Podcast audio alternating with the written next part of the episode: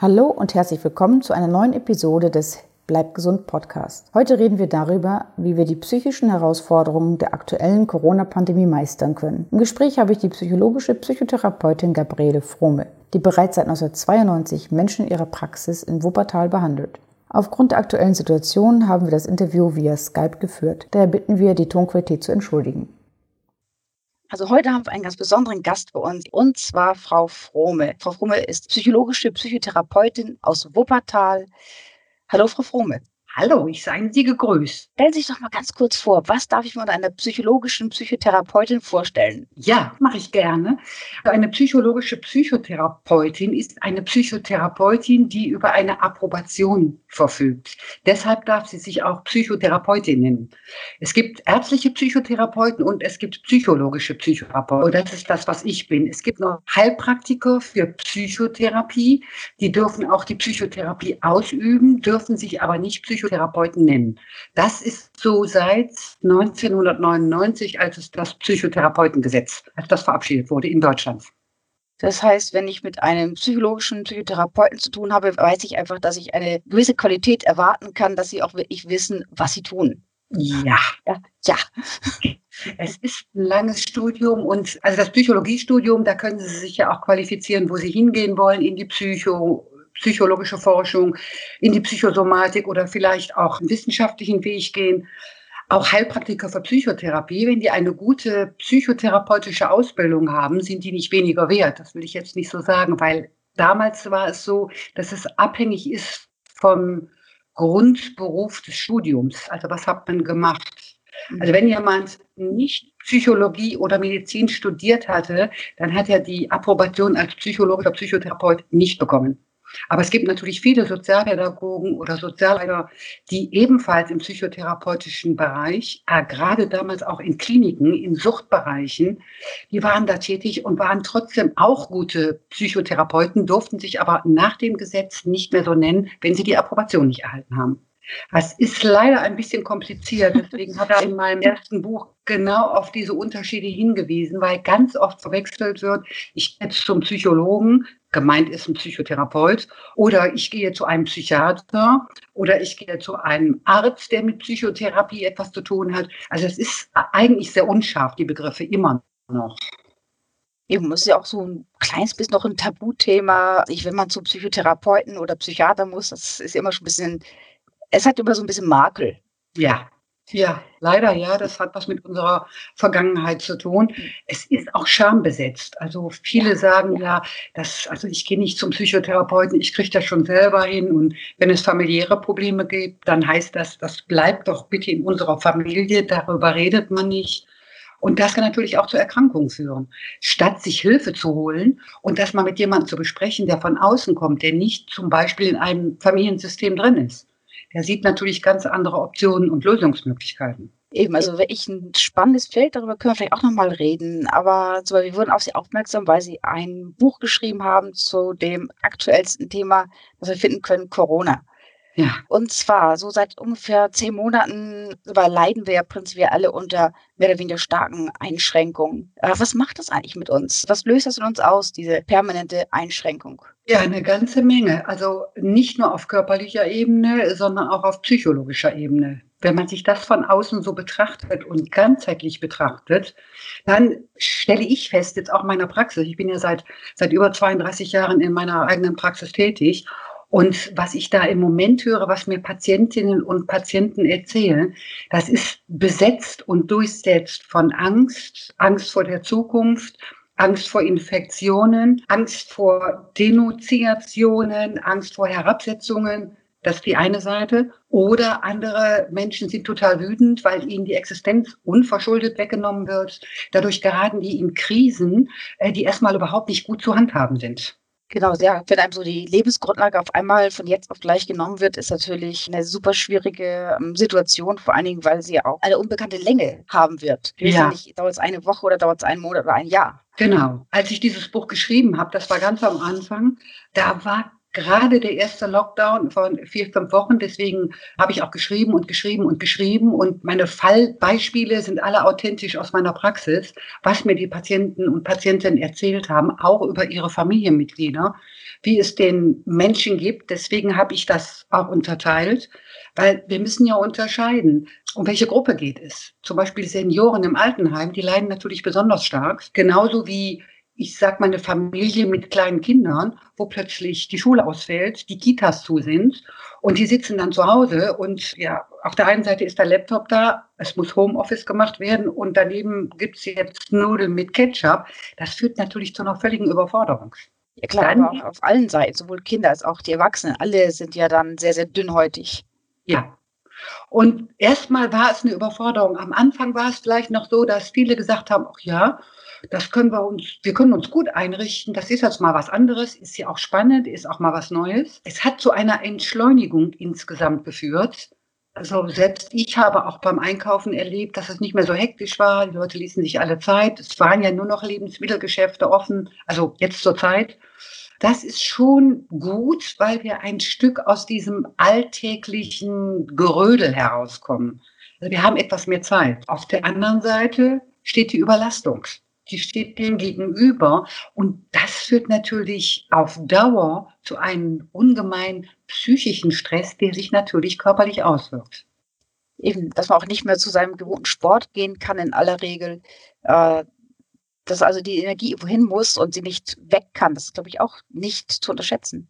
Ja, weil im Moment sind die Fitnessstudien zu. Die Leute können eigentlich nur noch an der frischen Luft irgendetwas machen, joggen gehen, Fahrrad fahren oder sich zu Hause ein kleines Fitnessstudio einrichten. Also das habe ich gehört vom Patienten, auch von einem Nachbarn hier. Der hat sich ein Rudergerät kommen lassen und jetzt rudert er da jeden Tag rum oder macht Klimmzüge. Die Leute sind sehr erfinderisch und basteln sich irgendetwas, damit sie auch eine neue Struktur der Zeit haben. Vor allem für Menschen, die in Quarantäne sind. Ich glaube, Struktur ist das Wichtigste, was wir brauchen im Leben. Ohne Struktur, ohne irgendwie einen Ablauf, glaube ich, verfallen wir ganz merkwürdige Muster. Dann hängen wir nur vom Fernseher und verlieren so die Kontrolle über alles, was wir im Leben machen. Mhm. Die Gefahr besteht. Also das weiß jeder, der mal Urlaub hatte oder auch länger arbeitslos war. Am Anfang wird das ja erstmal so genommen, jetzt erledige ich mal alles, was zu erledigen ist. Aber nach einer gewissen Zeit kommt so etwas wie eine Art Langeweile auf oder die Sinnhaftigkeit geht verloren. Und ja. dann fangen die Leute wirklich an, nur noch vorm Fernseher zu sitzen mit einer Tüte Chips oder Süßigkeiten. Es ist mittlerweile erwiesen, dass jetzt durch die Corona-Krise es gibt Übergewicht, es gibt eine Zunahme von Alkohol. Das ist die Frage, wie sich das auch zukünftig auswirkt. Es ist ja ein Unterschied, ob man sich daran gewöhnt oder ob man in eine Abhängigkeit hineinrutscht. Aber nach so einem langen Lockdown oder verschiedenen Lockdown-Variationen, glaube ich, kann schon eine Gewöhnung aufgetreten sein. Ich glaube, ja. ein Kilo pro Person, glaube ich, haben wir zugelegt im Schnitt. Und der Alkoholkonsum ist, wie Sie ja sagten, deutlich in die Höhe gegangen. Ja. Das heißt, wir werden wahrscheinlich ja. demnächst Probleme kriegen. Also ich äh, habe die Hoffnung, dass wenn wir, wenn es jetzt wieder Frühjahr oder Sommer wird, dass die Leute wieder viel rausgehen und sich draußen mehr bewegen können und mehr Gartenarbeit machen können oder ins Freibad gehen, schwimmen können. Grundsätzlich nehmen ja die Leute in den Wintermonaten etwas mehr zu. Das hat auch etwas mit unserem Stoffwechsel zu tun. Auch der geht ein bisschen in den Winterschlaf und fährt runter. Wir essen anders. Es ist Weihnachten. Wir haben wenig Licht mhm. uns fehlt auch Licht, dann ist auch die Tafel Schokolade doch mal ganz lecker. Das ist ein ganz natürliches ja. Bedürfnis. Ja, ja, absolut. Und wenn wir Stress haben, dann greifen wir schon mal eher zur Schokolade, zu Keksen oder gehen auch mal an den Kühlschrank. Das hat natürlich auch eine psychologische Komponente, weil gerade jetzt werden viele Grundbedürfnisse nicht erfüllt, auf der psychologischen sowie auf der körperlichen Ebene. Ja, momentan kommt, glaube ich, alles zu kurz bei uns. Egal, in welchem Bereich es ist, alles kommt einfach zu kurz. Ja, das ist richtig. Mhm. Eben in Ihrem Corona-Buch, also äh, wie Sie psychischen Herausforderungen meistern, da gehen Sie auch auf verschiedene Gruppen ein, hatten Sie ja schon erzählt, Paare, Familien etc. Gibt es eine Gruppe, die besonders unter der Situation leidet? Sie haben vorhin schon gesagt, Senioren besonders. Äh, ist es nochmal ein Unterschied, ob Senioren im Alten- und Pflegeheim oder zu Hause? Oder sind ja. Singles besonders betroffen? Äh, die Senioren im Altersheim als erstes sehr stark betroffen sind, weil durch die Kontaktbeschränkungen und durch die unterschiedlichen Umgangsweisen, wie in einem Seniorenheim mit Besuchen umgegangen wird, leiden diese Leute, das was ich gehört habe, am meisten.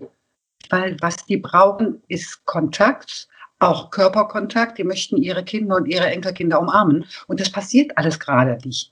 Oder man bekommt die Auflage, man lässt sich testen und dann darf man hinein. Also gut ist das für alle nicht. Die mhm. Alleinstehenden, also die Single Männer und Frauen in unserem Land haben es auch nicht einfach. Also ich meine, alleine sich jetzt äh, zu verlieben, ist schon schwierig, weil man das ja. erstmal nicht offen. Aber es gibt auch, das habe ich in meinem Buch beschrieben, es gibt viele, die auch gesagt haben, es ist mir sowas von egal, wie ich rumlaufe, interessiert keinen. Und darunter leiden die Leute auch, weil eigentlich wollen die das nicht. Aber es ist das, was Sie sagen, es geht so in einem Sog hinein, die Struktur geht irgendwann leider völlig den Bach runter. Das heißt, wir können nur gegensteuern, indem wir einfach unserem Tag einfach eine Struktur geben, indem wir sagen, wir stehen um 8 Uhr auf und ziehen uns an und machen uns fertig, als würden wir ins Büro gehen. Wäre das, ist das schon eine Hilfe? Das wäre schon eine Hilfe, ja. Und dann zu sagen, und dann gehe ich, egal bei welchem Wetter, gehe ich jetzt erstmal raus, eine halbe Stunde und gehe an die frische Luft. Weil Corona hin oder her, wir haben ein Immunsystem. Auch wenn das von unserer politischen Regierung äh, überhaupt noch nicht mal in den Mund genommen wurde. Wir haben ein Immunsystem und dieses Immunsystem muss gestärkt werden. Jetzt erst recht in der Corona-Krise. Ja, und jedes Jahr äh, in der kalten Jahreszeit müssen wir unser Immunsystem stärken, um auch andere Erkältungskrankheiten vielleicht abzuwehren. Ja, genau. Vor zwei Jahren hatten wir ja eine Riesengrippewelle, wo viele, viele, viele Menschen verstorben sind. Und das hat natürlich etwas mit unserem Immunsystem zu tun. Und da ist es mal völlig egal, welches Virus das ist und auch wie viel Viren in unser Immunsystem eindringen. Wir brauchen ein gutes Immunsystem. Und unser Immunsystem ist abhängig von unserem Körper, von unserer Psyche, auch von unseren Gedanken und Gefühlen. Dazu haben Sie, glaube ich, in Ihrem ersten Buch was geschrieben, äh, wie die Seele den Körper heilt. Da sprachen Sie vom Psychoneuroimmunologie. Genau. Was bedeutet das? ja, ist ein schwieriges Wort, ne? Absolut, also, ja. Ja, das ist eigentlich was ganz Einfaches. Wir haben die Psyche, wir haben unser neurologisches System, also alles, was mit unseren Nerven zu tun hat. Und wir haben unser Immunsystem. Und das hängt einfach zusammen. Wir sind mittlerweile in unserem Jahrhundert weit weg, dass wir Körper und Psyche trennen. Das ist ein System in uns oder auch durch uns, was voneinander abhängig ist und wo es auch Wechselwirkungen gibt. Ein einfaches Beispiel ist, wir haben Zahnschmerzen und Sie gehen zum Zahnarzt. Und dann haben sie natürlich Angst. Und außerdem haben sie Schmerzen. Mhm. Und wenn ihnen dann noch jemand, äh, ich sag mal, nicht so freundlich entgegentritt, dann kann es sein, dass sie den anschnauzen. Klar. Ihr Mann zum Beispiel. Und dann sagt er, meine Güte, du hast aber schlechte Laune, du bist aber schlecht drauf. Und das ist sie zur Schulde geformt, dass sie eben Schmerzen haben, dass sie Angst haben und dass sie jetzt in Anführungsstrichen zur Hinrichtung, in dem Fall des Zahnarztes gehen.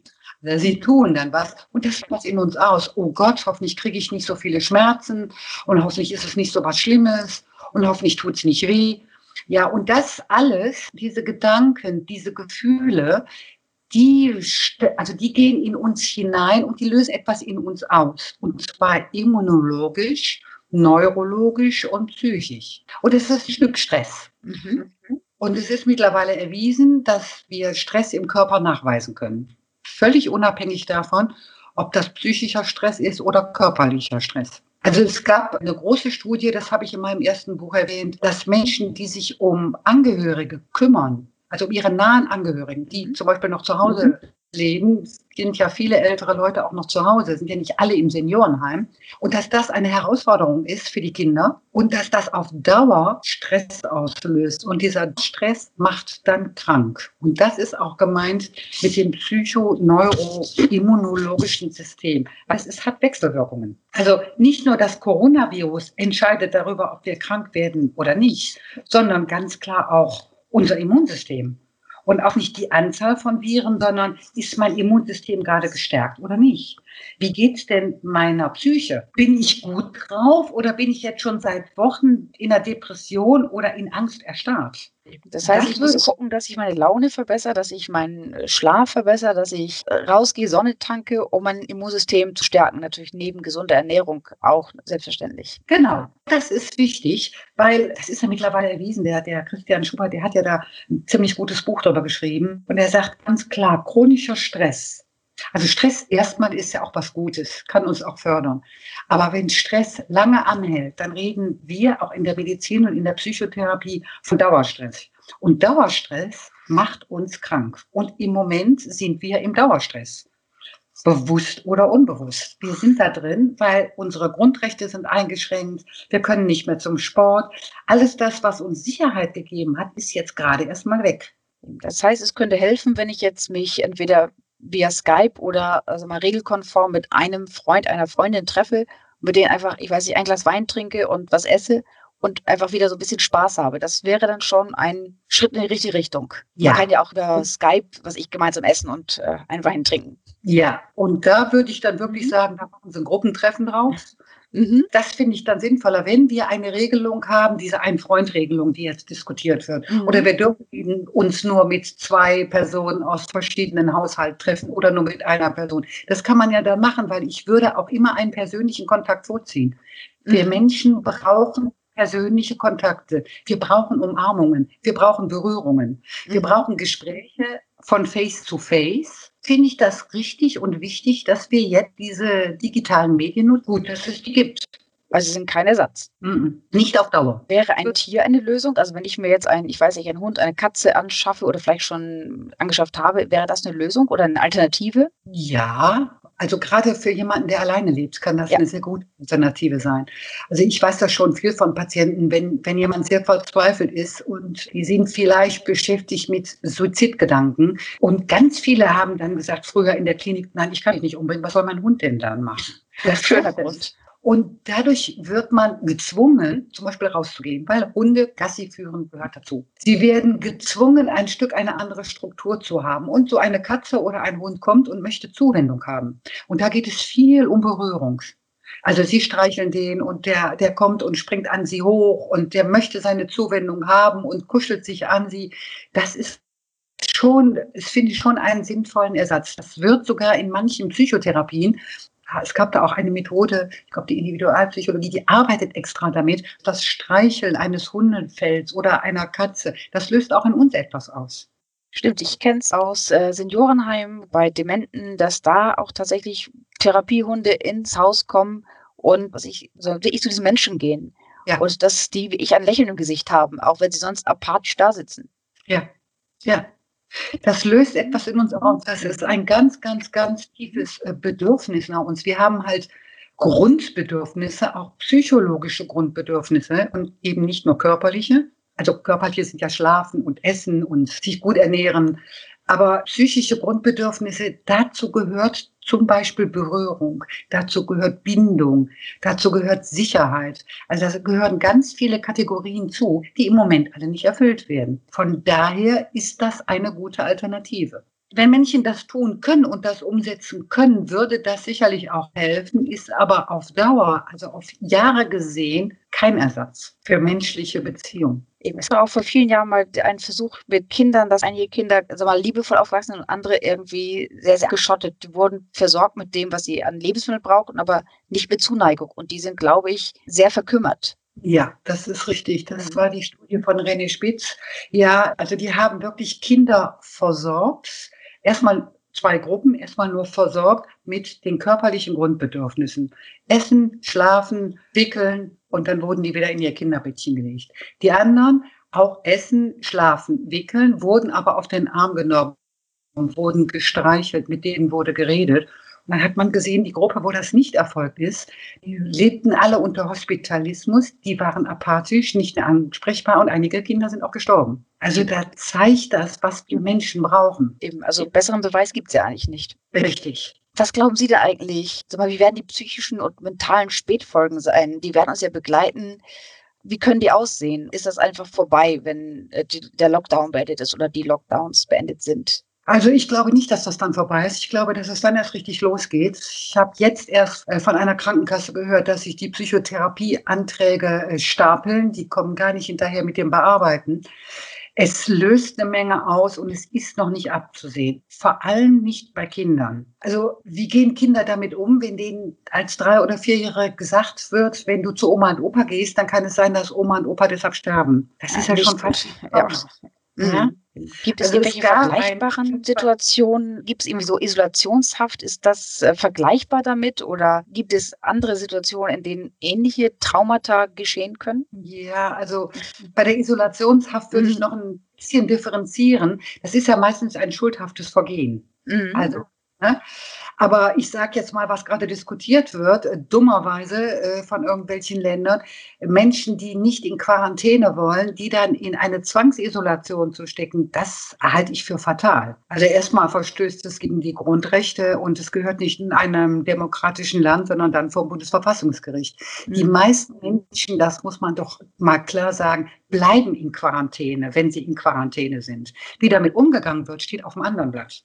Also ich kann es nicht für gut äh, beheißen, dass zum Beispiel ein 22-jähriger Patient seit sechs Wochen zu Hause ist, der dreimal einen positiven PCR-Test hat. Da muss man das Labor gewechselt werden oder der Hausarzt gefragt, ob das wirklich sein kann. Und das ist eben die Gefahr, weil das gab es selbst bei der spanischen Grippe in diesem Ausmaße nicht, dass man darüber diskutiert, dass man Menschen jetzt wegsperrt, wenn die nicht in Quarantäne gehen. Wir reden hier von einer Infektion, wir reden von einem Coronavirus, aber die Infektionszahlen heißt ja nicht, dass die Menschen alle krank sind. Das ist ja schon fast der Gegen, ähm, Gegenteil der Fall. Mhm. Also wenn wir uns jetzt mal äh, untersuchen lassen würden auf das äh, Virus, was haben wir denn ganz viel? Nehmen wir doch mal Warzen. Mhm. Warzen sind höchst ansteckungsfähig und die werden dann im Schwimmbad oder sonst irgendwie übertragen. Die machen vielleicht nicht diese schweren Krankheitsverläufe, das ist schon klar. Aber wenn wir genau hingucken und uns mal die Statistiken vom Robert-Koch-Institut und auch von der Weltgesundheitsorganisation ansehen, natürlich werden Menschen mit Vorerkrankungen, vor allen Dingen mit Lungenvorerkrankungen, das ist schon gefährlich. Und es ist auch richtig, dass diese Menschen geschützt werden. Aber ein Stück weit muss das auch den Menschen selber überlassen werden. Also jemanden, der keine Symptome hat, über sechs Wochen oder über vier Wochen gewaltsam einzusperren, das halte ich für den völlig falschen Weg. Also ist sicherlich schwierig, ja. Absolut. Ja. Mhm. Es ist was anderes, wenn Sie sich schlecht fühlen. Also Sie haben jetzt eine dicke Erkältung oder, oder auch eine Grippe. Sie fühlen sich schlecht. Sie gehen ins Bett, Sie trinken Hühnersuppe, Sie sorgen für sich. Das, das, das ist ja etwas, was einsichtig ist. Auch wenn man ein Virus nicht sieht. Mhm. Aber wenn jemand null Symptome hat, überhaupt nichts, und der wird dann wochenlang irgendwo eingesperrt und muss dann irgendwie seine Struktur hinkriegen, indem er dann zu Hause Sport macht, womöglich noch eine Wohnung hat, wo es keinen Balkon gibt und nachts heimlich in den Keller schleicht, um Farbe zu holen, weil er anfängt, die Bude zu renovieren. Äh, das sind natürlich dann so Sachen, das kann man mal machen, aber das geht auch nur für eine gewisse Zeit. Klar, für über sechs Wochen ist es dann schon eher schwierig. Ja. Gerade die Nachbewohnung mit renoviert. Genau. Also das führt irgendwann zu psychischen Erkrankungen. Wenn ich in die Zukunft gucken könnte, das äh, kann ich ja so nicht. Aber ich glaube, dass Ängste, die haben jetzt schon zugenommen. Und zwar Ängste, sich anzustecken, Ängste, sich doch eine Infektion zuzuziehen, wenn man sich nicht impfen lässt oder wenn man sich nicht gut verhält.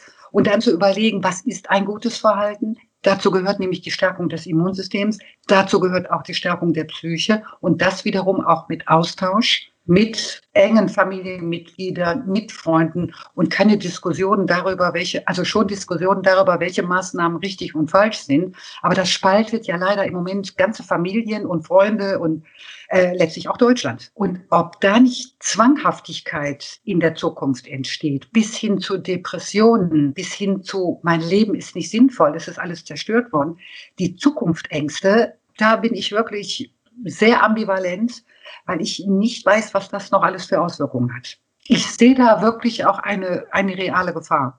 Mhm. Denn die psychische Seite habe ich von Seiten unserer Politiker noch nicht gehört.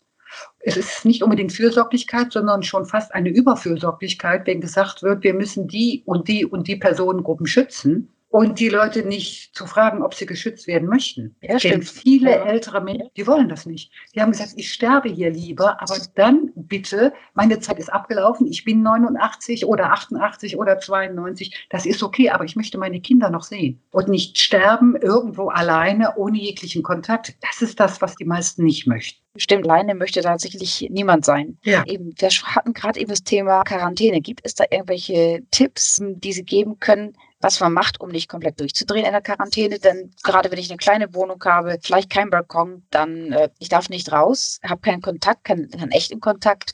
Was kann man da tun, um nicht wahnsinnig zu werden? Was ja aufkommt als erstes Mal sind ja Gefühle. Gefühle von Einsamkeit, Traurigkeit, vielleicht sogar Wut. Ich denke dann, man müsste vielleicht das Schlafzimmer ein Stückchen umbauen, zu wo was weiß ich, mal auf Wut auf die Matratze eingehauen wird oder wo die Matratze als Trampolin missbraucht wird. Äh, die Patienten, die ich kenne, die sind schon kreativ geworden und haben eine Stange genommen und haben versucht, jeden Tag Klimmzüge zu machen. Dafür muss man natürlich handwerklich geschickt sein.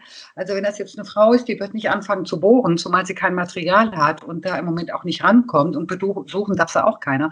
Also dann irgendetwas machen, Fenster aufreißen, sich warm anpacken und Gymnastik machen. Ins Internet gehen und einen Workout machen. Weil danach, nach dieser körperlichen, sportlichen Betätigung, fühlen sich die meisten Menschen besser. Es ist etwas abreagiert worden. Also die Energie ist raus. Mhm. Eben. Das heißt einfach bewegen, Fenster auf, irgendwie sich beschäftigen, eine Struktur schaffen. Genau. Und dann auch wirklich überlegen, was wollte ich schon mal machen? Vielleicht fange ich doch mal an, ein neues Instrument zu lernen. Vielleicht liegt noch irgendwo eine verstaubte Gitarre irgendwo im Keller, wie man irgendwie stimmen kann. Es gibt kostenlose Online-Kurse, es gibt kostenlose Yogakurse. Also mal gucken, was hat mich eigentlich immer interessiert. Was kann ich denn jetzt noch tun? Und das als in Anführungsstrichen geschenkte Zeit sehen, statt als Strafe. Mhm. Eben, Sie haben ja auch vorhin gesagt, dass Stress unser Immunsystem massiv schwächt. Hilft ja. das alles auch, um sein ja, eigenes Stresslevel zu senken? Also diese, äh, was ich Sport machen, versuchen, Hobbys nachzugehen, die man vielleicht noch nicht ausprobiert hat. Ja. Denn wir müssen ja unser Stresslevel senken, um das Immunsystem hochzufahren. Genau. Also Stress ist ja auch erstmal gut, aber Dauerstress eben nicht. Das ist die wichtige Unterscheidung. Und ich glaube, dass wenn jemand plötzlich Spaß kriegt an irgendwas und sei es nur zu Hause Tanzschritte zu üben, Pantomimen mitzumachen, das ist ja eine Energie, die dahin abgeleitet wird und das senkt den Stresshaushalt. Weil dann gesagt wird, das befriedigt mich auch ein Stück. Und es geht da wirklich auch um eine Bedürfnisbefriedigung, die jetzt auch einfach dran ist, denn was soll man sonst machen? Keiner ist damit glücklich, stundenlang sich eine Soap nach der anderen vom Fernseher anzusehen. Das ist, äh, also wenn man die Leute mal fragt, die sagen, eigentlich finde ich das ja auch alles ziemlich blöd, was da läuft. Man guckt sie an sich nicht mal wirklich. Ja, ja, das stimmt. Also jemand, der nicht wirklich sagt, ach, diese Sendung fasziniert mich, das gibt es ja mhm. auch. Aber das gibt es nicht bei, bei 15 Sendungen am Tag. Und da ja, ist es wichtig zu schauen, welches Bedürfnis habe ich? Gab es was, was ich immer mal machen wollte? Oder worauf könnte ich mich denn jetzt einlassen? Also da diese, ich sage mal, diese Quarantäne als Chance nutzen, so blöd wie sie ist, aber zu sagen, wir haben im Moment auch die Situation, wir können äh, im Internet gucken, was könnte ich denn mal machen? Hatte ich nicht mal doch Lust zu malen? Hm, dann müsste ich mir vielleicht mal Farbe bestellen oder irgendwen fragen, ob er mir welche kauft. Oder äh, kann ich etwas tun, was unaufwendiger ist, dass ich einfach äh, irgendetwas lerne, Sprachen zum Beispiel. Also da gibt es ganz, ganz, ganz viel, womit man sich auseinandersetzen kann, was, was man gut tun kann und was einem über die Situation hilft und hoffentlich auch noch zum Thema geht, es macht Spaß. Weil wenn wir Spaß haben, entwickeln wir Freude und Freude wiederum stärkt unser Immunsystem und unsere Psyche. Also müssen wir einfach gucken, welches Hobby uns gefallen könnte. Einfach mal ein bisschen kreativ werden, mal ein bisschen im Internet recherchieren, mal ein bisschen selbst sich versuchen zu erinnern, was man immer schon mal machen wollte. Ja. Oder was haben andere gemacht, was mir äh, gefallen hat, was ich mir aber nicht zugetraut habe. Also zum Beispiel ein Instrument lernen. Oder meine Mutter hat immer tolle Pullover gestrickt. Ich glaube, ich kann das nicht. Vielleicht kann es ja doch. Also was inspiriert mich und was kann ich gut umsetzen? Mhm die Gefahr besteht, äh, so in eine Falle zu gehen, sich etwas auszusuchen, was eben gerade nicht möglich ist. Ja, ja gut, wenn man jetzt sagen würde, ich will jetzt mit Free Climben anfangen, das ist dann vielleicht jetzt eher nicht möglich. Ja. Ähm, wie ist es eigentlich? Ich meine, es war doch immer schon schwierig, soweit ich es weiß, einen Termin bei einem Psychologen zu bekommen. Die Wartelisten waren ja, glaube ich, lang, Termine waren, waren knapp. Aber man kann jetzt ja auch vermutlich keine Gruppensitzungen abhalten. Zoom weiß ich gar nicht, ob das geht, also irgendwelche Online-Sitzungen, Gruppensitzungen. Das heißt, wir schieben jetzt ja wahrscheinlich eine Bugwelle an Erkrankungen, Erkranken vor uns her. Wird uns das irgendwann jetzt auf die Füße fallen oder wird sich ganz, ganz vieles auflösen? Eine Sache können sich nicht auflösen, aber wird sich vieles einfach wieder auflösen an Problemen? Also sagen wir mal, es gibt einen Vor- und einen Nachteil. Ich sage erstmal nein, ich glaube, da wird sich äh, nichts auflösen, sondern wir werden es vor uns herschieben weil ich eben glaube, dass Ängste und Zwänge deutlich zunehmen und auch Vertrauen verloren geht. Das wird ein Thema sein in der Psychotherapie, das, äh, das denke ich schon. Umgang mit Angst, Umgang mit Vertrauen, Vertrauen zu anderen, aber auch Vertrauen zum eigenen Körper. Das glaube ich, das muss schon therapeutisch bearbeitet werden. Ich sag mal so, jemand, der schon vorher in einem psychotherapeutischen Prozess war und vielleicht depressiv war, der kann sich jetzt damit trösten. Er ist nicht alleine.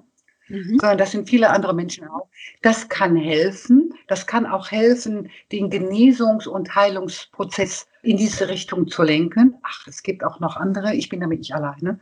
Aber jemand, der sensibel ist und der sich vielleicht noch mit seiner Familie zerkracht hat, weil es Diskussionen gibt, äh, wie richtig die Maßnahmen sind oder ob man sich impfen lassen soll oder nicht. Es führt ja zu Spaltungen. Das sieht man ja, es führt zu Spaltungen in Deutschland. Und die einen sagen so und die anderen sagen so. Und das wiederum hat etwas mit Vertrauen zu tun. Also darf, also ganz viele fragen mich, darf ich eigentlich hier offen reden? Und da werde ich schon hellhörig. Da gehen bei mir schon ein paar rote Lampen an. Und äh, wenn jemand, ich habe viele Patienten im medizinischen Bereich und die sagen, ich will und ich werde mich nicht impfen lassen. Und wenn der Herr Söder jetzt sagt, dann braucht man eine Impfpflicht, ich werde es dann trotzdem nicht tun, da legen wir alle unsere Arbeit nieder. Das hätte ja eine fatale Folge. Und dieses nicht gehört werden, also warum will sich jemand nicht impfen lassen oder warum ist jemand gegen diese Maßnahme? Das ist so etwas, wo Menschen anfangen jetzt, sich nicht mehr zu trauen, ihre eigene Meinung zu sagen. Und das wiederum führt in eine Anpassung. Und wenn wir auf Dauer in angepassten Verhalten sind, macht uns das auch krank. Und ich glaube, dass das auch ein Stück weit zunehmen wird was sich dann in einer Depression äußern kann, in psychosomatischen Beschwerden, in sowas wie, wie Schwindel. Also die Patientin hat mir gesagt, ich schwindel viel, deswegen ist mir schwindelig, weil sie sich nicht traut, das zu sagen, was sie sagen möchte. Und da sehe ich schon Probleme. Also da wird noch einiges auf die Psychotherapeuten, auf uns alle zukommen.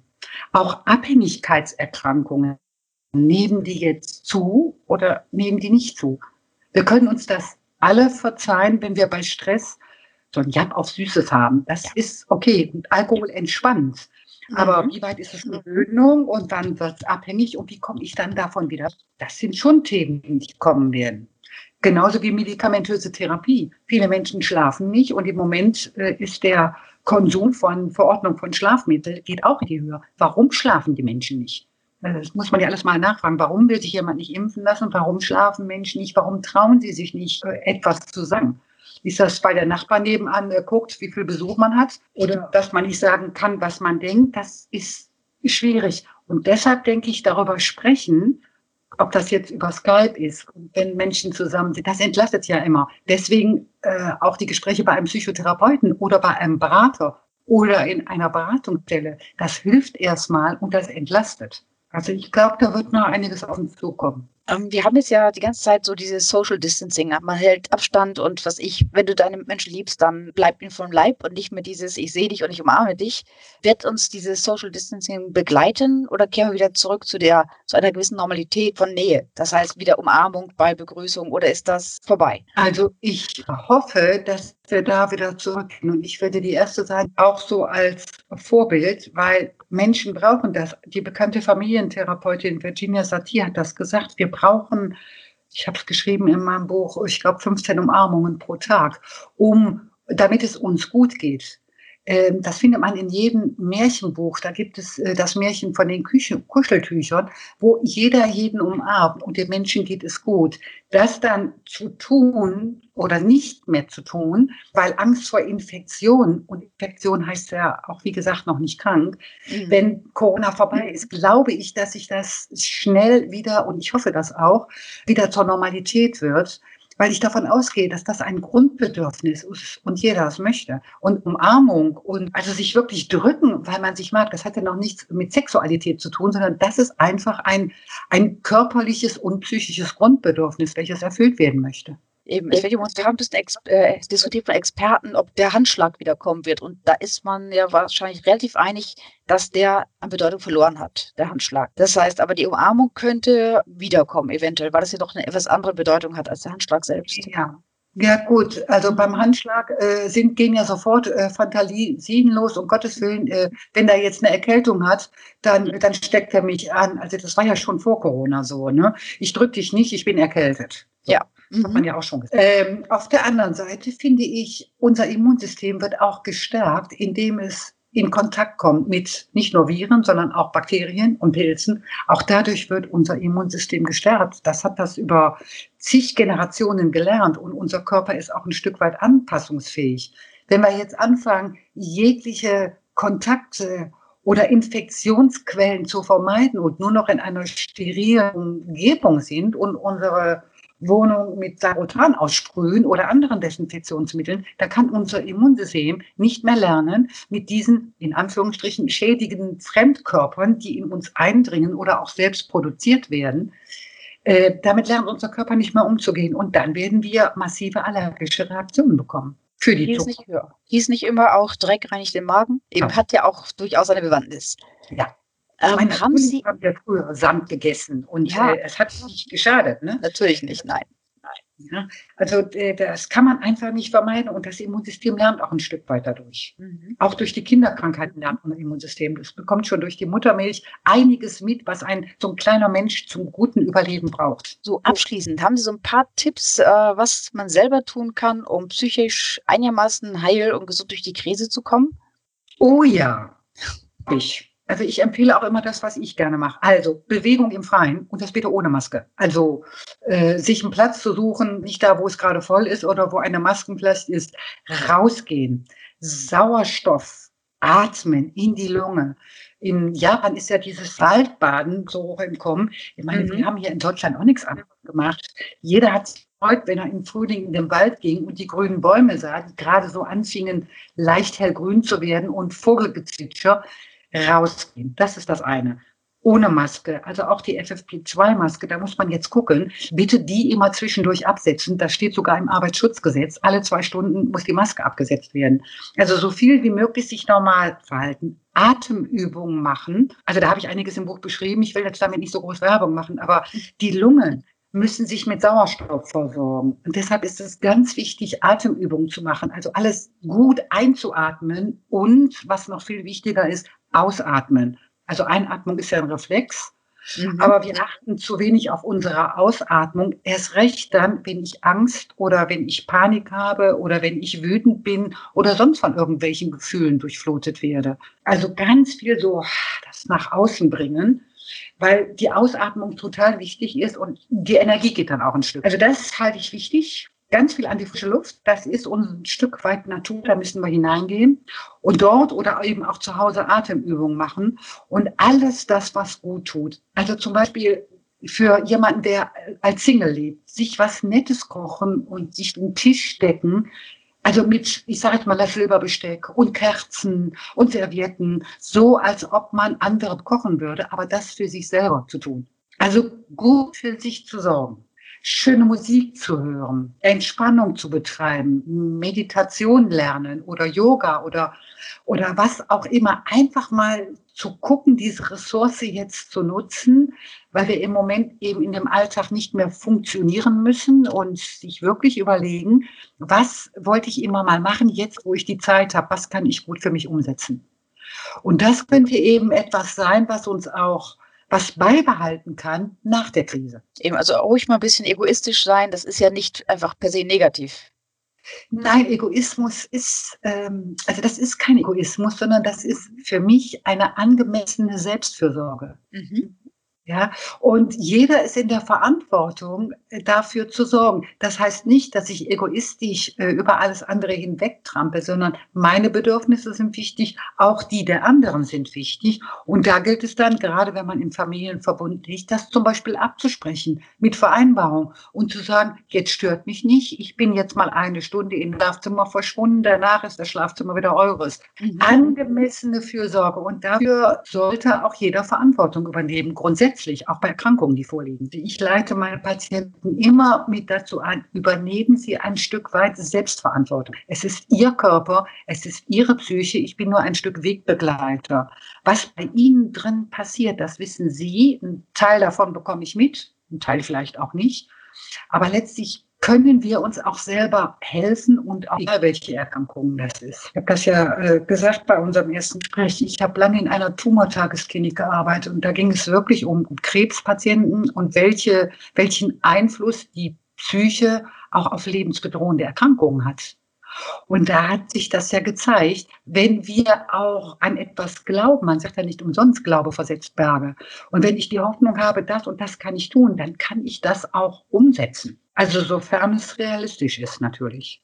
Gut, und wenn man aufgibt, hat man an sich schon verloren. Ganz oft ja. Also wenn ich nicht glaube, dass meine Depression, die ich seit Jahren habe, dass die nicht mehr zu heilen ist, dann ist das, ob dieser Mensch wirklich daran glaubt, dass er sich heilen kann und sich mal anschaut, was ist die Ursache dessen. Also nicht diese Symptombehandlung, wie wir es auch ja jetzt in der Corona-Krise machen, sondern zu gucken, was ist denn das? Wieso mutiert das? Was macht das denn wirklich im Körper?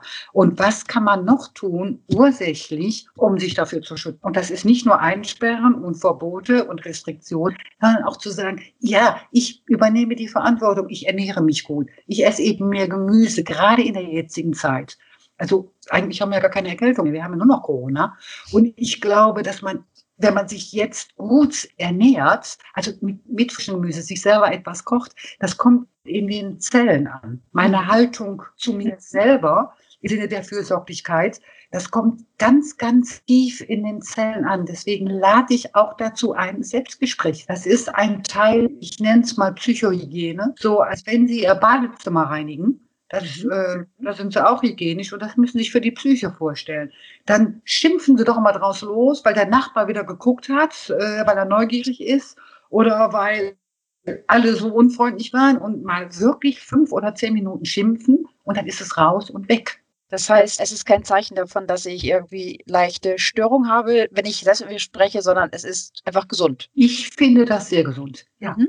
Ich finde Selbstgespräche sehr gesund und heute merkt es ja auch keiner mehr. Dann setzen sie sich, wenn sie unterwegs sind, einen Kopfhörer auf und dann denkt jeder, sie telefonieren. Früher war das dann eben sehr auffällig, wenn jemand vor sich hingebrabbelt hat.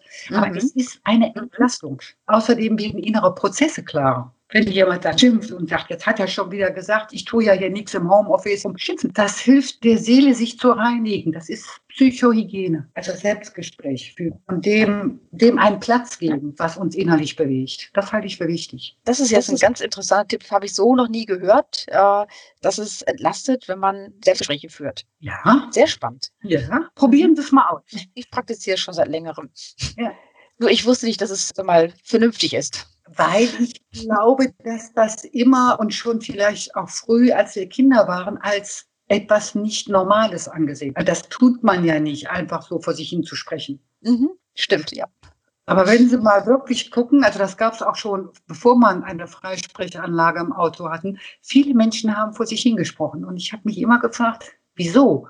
Und wenn man das weiter ausprobiert und das auch offen ausspricht, also in, zum Beispiel im Auto, im geschützten Rahmen, ja, wo ja keiner zuhört, dann wird es uns auch etwas bewusster, was gerade in uns abläuft. Und damit könnten wir auch eine Lösung. Mhm. Ja, da sucht man sich ja mal einen, einen Gesprächspartner, bei dem man sich dann mal so ausspricht, aber selbst funktioniert es ja auch. Ja, und das ist, ich finde das schon wichtig. Also ich bin, ich lade da immer zu ein, das auszuprobieren, wenn jemand so sagt, kann ich gar nicht okay, dann nicht, aber erstmal sich daran zu gewöhnen, dass wir mit uns selbst reden. Also ich habe das auch in einem meiner Bücher als inneren Dialog bezeichnet. Mhm. Da komme ich mir selber auf die Spur und weiß, was mich gerade ärgert oder warum ich schlechte Laune habe oder welche Angst ich gerade bekomme.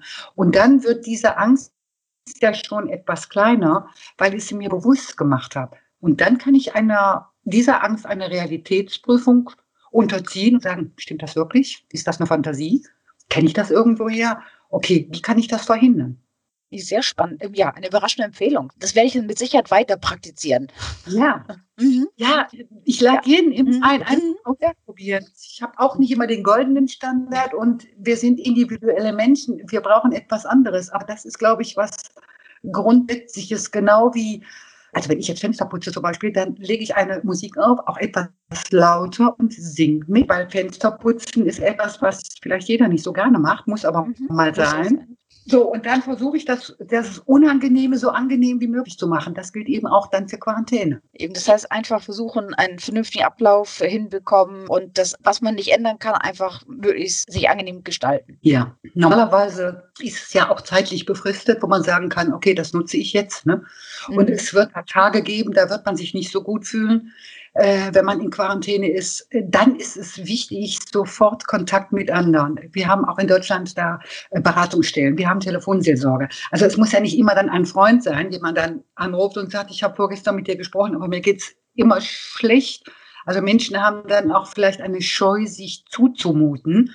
Also ich biete das an bei meinen Patienten, dass die mich dann anrufen können, wenn sie in Quarantäne sind, weil ich weiß, dass das belastet ist. Und das weiß man auch, das in der Studie in Wuhan äh, festgestellt, da sind ja teilweise sogar ausgebrochen. Da war ja diese Zwangsquarantäne und die sind dann alle abgehauen. Ja, das ist auch die Frage, wie gehe ich damit um und wie vermittle ich das den Menschen. Es ist unsinnig äh, zu sagen, wenn sie die Wohnung verlassen, dann kriegen sie ein Bußgeldverfahren und dann liegt zu schreiben, auch noch im Briefkasten, wo man ja gar nicht hingehen darf, weil man ja die Wohnung nicht verlassen darf. Aber dann zu sagen, okay, das ist jetzt so, ich habe hier einen positiven Test, dann bleibe ich jetzt zu Hause, ich habe keine Symptome, jetzt nutze ich das erstmal die 14 Tage. Mhm. Also das, das geht meistens gut. Wenn es länger und viel darüber hinaus wird, dann kann es sein, oder bei sensiblen Menschen, dass ihnen die Decke schon früher auf den Kopf fällt. Aber dann würde ich wirklich sagen, Kontakt machen, Kontakt machen. Vielleicht kommt ja ein Freund auf die Idee und sagt mal, ich leite jetzt mal meinen Hund für drei Stunden und dann machst du die Wohnungstür auf und dann schickst du den wieder raus. Menschen werden da wenn sie dürfen, auch richtig kreativ. Die Bundesregierung oder die Telefonseelsorge oder wer auch immer, die könnten ja zum Beispiel so ein Notfalltelefon machen für alle Menschen, die in Quarantäne sind, dass sie sich austauschen. Ist doch eine Möglichkeit. Ruft jetzt die Quarantänenummer an. Mhm. Ja, da weiß ich, da sind andere, da kann man sagen, da kannst du auch nicht schlafen, ist jetzt morgens um vier. Ne? Wenn jemand zum Beispiel mal dann Nachtdienst übernimmt und sagt, ja, ich bin in Quarantäne und eigentlich bin ich müde und ich würde gern schlafen, aber kann ich ja morgen. Ne? Ich habe ja noch 13 mhm. Tage vor mir. Also zum Beispiel wären Lösungsmöglichkeiten, die ganz gut sind weil die Menschen sich dann untereinander vernetzen können. Die kennen sich nicht. Das ist ein bisschen, ja, es ist eben vielleicht auch was Befremdliches, weil man sich nicht kennt, aber die haben gerade alle ein gemeinsames Problem und das ist Quarantäne. Und das wiederum schweißt zusammen, sodass es vielleicht sogar gar nicht schlecht ist, dass man sich gar nicht wirklich kennt. Ja, und dann haben wir irgendwann Quarantänespezialisten, die, wenn Sie jetzt, also bei, bei so einer Nummer zum Beispiel, da bekommen Sie ja ganz viele Impulse mit, die jemand, der noch nicht in Quarantäne war, noch gar nicht nachvollziehen kann. Und das werden dann wirklich Spezialisten, die einem eine Menge dazu sagen könnten. Das wäre doch mal was ganz anderes als mhm. Drohungen oder so. Ne? Man muss jetzt ja. bleiben. Das, das sind so Alternativen, die, äh, die man wirklich gut machen kann, weil ich glaube, dadurch wird viel mehr frei und das ermöglicht auch ein Stück Gesundheit beizubehalten. Ich glaube, am Anfang war Quarantäne mit Scham besetzt. I, ich bin infiziert, ich bin in Quarantäne. Also auch das Wort infiziert. Man muss wirklich mhm. gucken, positiv getestet und wer ist wirklich krank.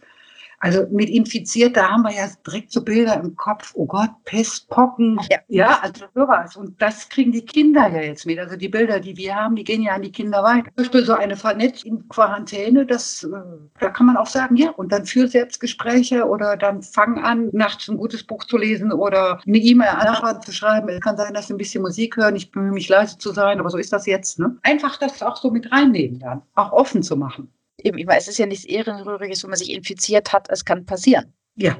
Ja, aber das mhm. ist, also viele haben trotzdem da so eine Scham und es wird nicht zur Normalität, weil leider auch die Medien sagen, das Infektionsgeschehen nimmt zu. Und ganz oft wird gesagt, ja, weil da waren dann irgendwelche Demonstranten oder da war da weiter eine Party oder da haben Jugendliche in der Garage. Das ist Quatsch. Ein Virus wird sich auf Dauer einfach nicht kontrollieren lassen und es wird mutieren. Das weiß jeder. Also ein Grippevirus mutiert auch. Das war klar, dass so etwas kommt. Nur wie wir dann damit umgehen, das ist die Frage.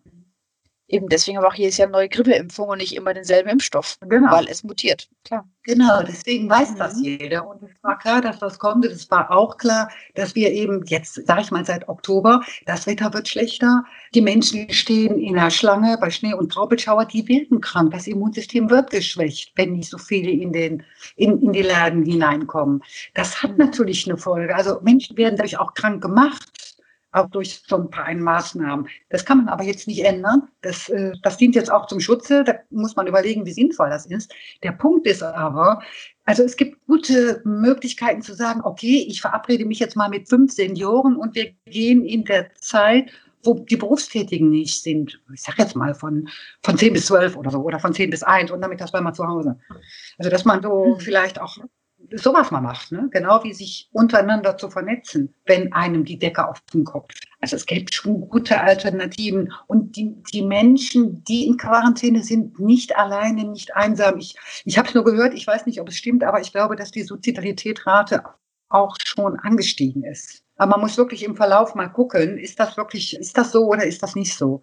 Äh, das kann ich noch nicht beurteilen. Aber wenn jemand seinen Sinn verliert und nur noch in Angst und Schrecken lebt, dann glaube ich, werden die Menschen krank und kränker und nicht gesünder. Eben. Also es ist Zeit, dass irgendwie die Tage wieder länger werden, die Sonne mehr scheint und wir wieder raus können und vielleicht auch die Maßnahmen irgendwann wieder zurückgefahren werden. Und das, ja, das wird wirklich Zeit. Ich weiß nicht, wie sinnvoll jetzt nochmal also ein, ein Lockdown ist um Krankheitszahlen runterzubringen? Das ist die Frage. Bringt das wirklich was? Oder sagt man den Leuten, jetzt geht raus? Bisher hat der Lockdown noch nichts gebracht. Und da ist es unsinnig, nach Schuld zu suchen, weil jeder, die Leute werden ja auch aggressiv untereinander. Und das gibt ja eine Spaltung, die auch nicht gesund ist. Hm. Ja gut, wenn Sie auf die Straße rausgehen und sehen jemanden, der dann die Maske nicht richtig trägt, könnten Sie dem ja am liebsten mal irgendwie ins Gesicht springen und die Maske hochreißen. Genau. Und es ist, muss das sein, ist doch die Frage. Ist das denn wirklich so sinnvoll, wenn der Abstand da ist?